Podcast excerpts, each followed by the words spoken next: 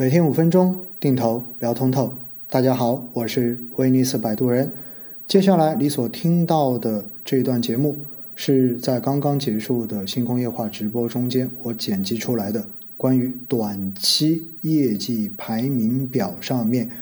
为什么年轻基金经理明显占优势的一个数据分析。我觉得通过这些数据呢，大家应该要对于这种现象有一个比较理性的认知。方便大家在基金选择中间去看清一些真相。接下来我们进入到具体的内容。说到这里呢，就还有今天一定要讲的一个话题。这个话题是什么？这个话题其实大家非常关心的话题，那就是今年走得好的基金经理为什么全部都是新人？大家发现没有？今年到现在为止，基本上股票型基金，我们只看全市场的股票型基金，我们其他的先不看。因为数据太多了，我们先看股票。今天先讲股票，在全市场中间，我告诉大家一个数据哈，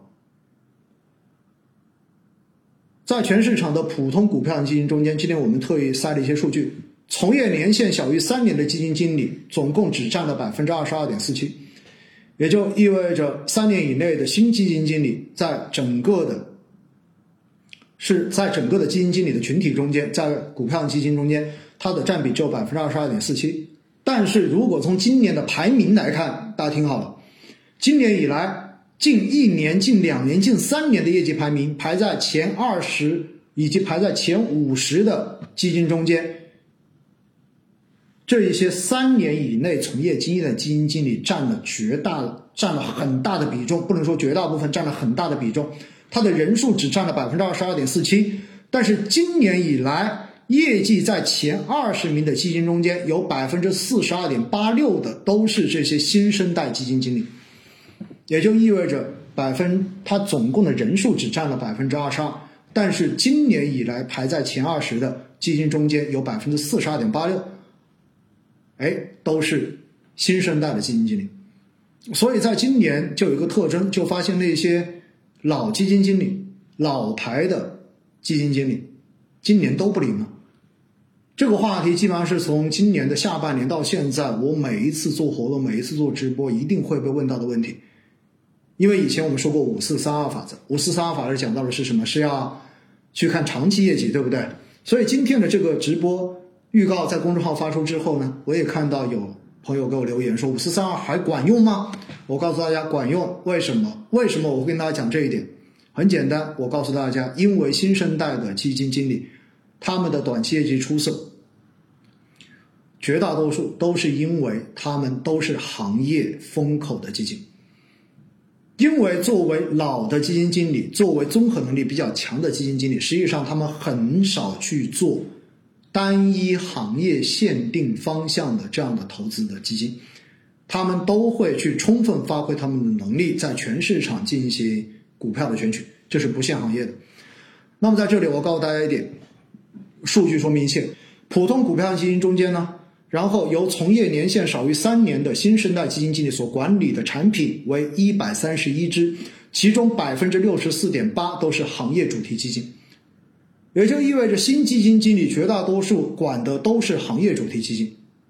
为什么？